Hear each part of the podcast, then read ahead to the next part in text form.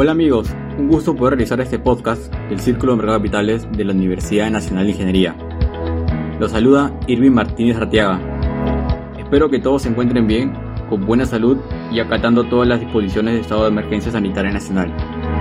En esta oportunidad yo voy a hablar sobre la importancia del financiamiento de empresas, o más conocido como el Fondo de Apoyo Empresarial. Es un programa del Estado que busca brindar capital de trabajo a las micro y pequeños empresarios de todos los sectores productivos, con plazo de tres años y con un periodo de gracia, es decir, con un periodo que no se paga intereses, canalizados a través de las entidades del sistema financiero y las cooperativas de ahorro y crédito.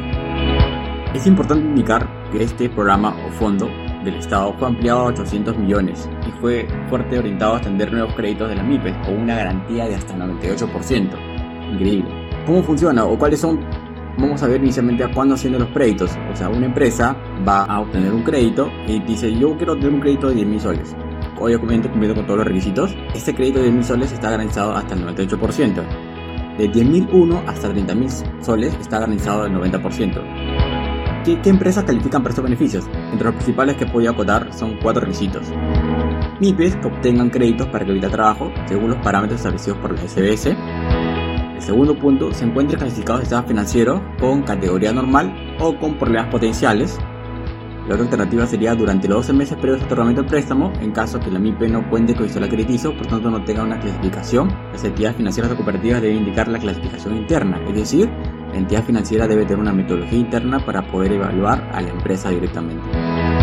El tercer punto, quedan excluidas empresas que se encuentren vinculadas a las empresas del grupo de sistema financiero, ya las de cooperativa y crédito no participan aquellas empresas que obtuvieron financiamiento de Reactiva Perú.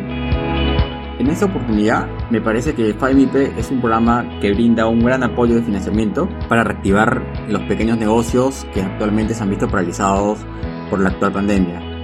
Considero que es importante saber de estos programas que te permiten brindar un buen beneficio, obviamente hablando de costo-oportunidad de tu negocio y, este, y el empresario puede aprovechar esto en el largo plazo, que es beneficioso para todos en general. Bueno, esto fue todo. Muchas gracias por la oportunidad de este podcast. Espero verlo nuevamente.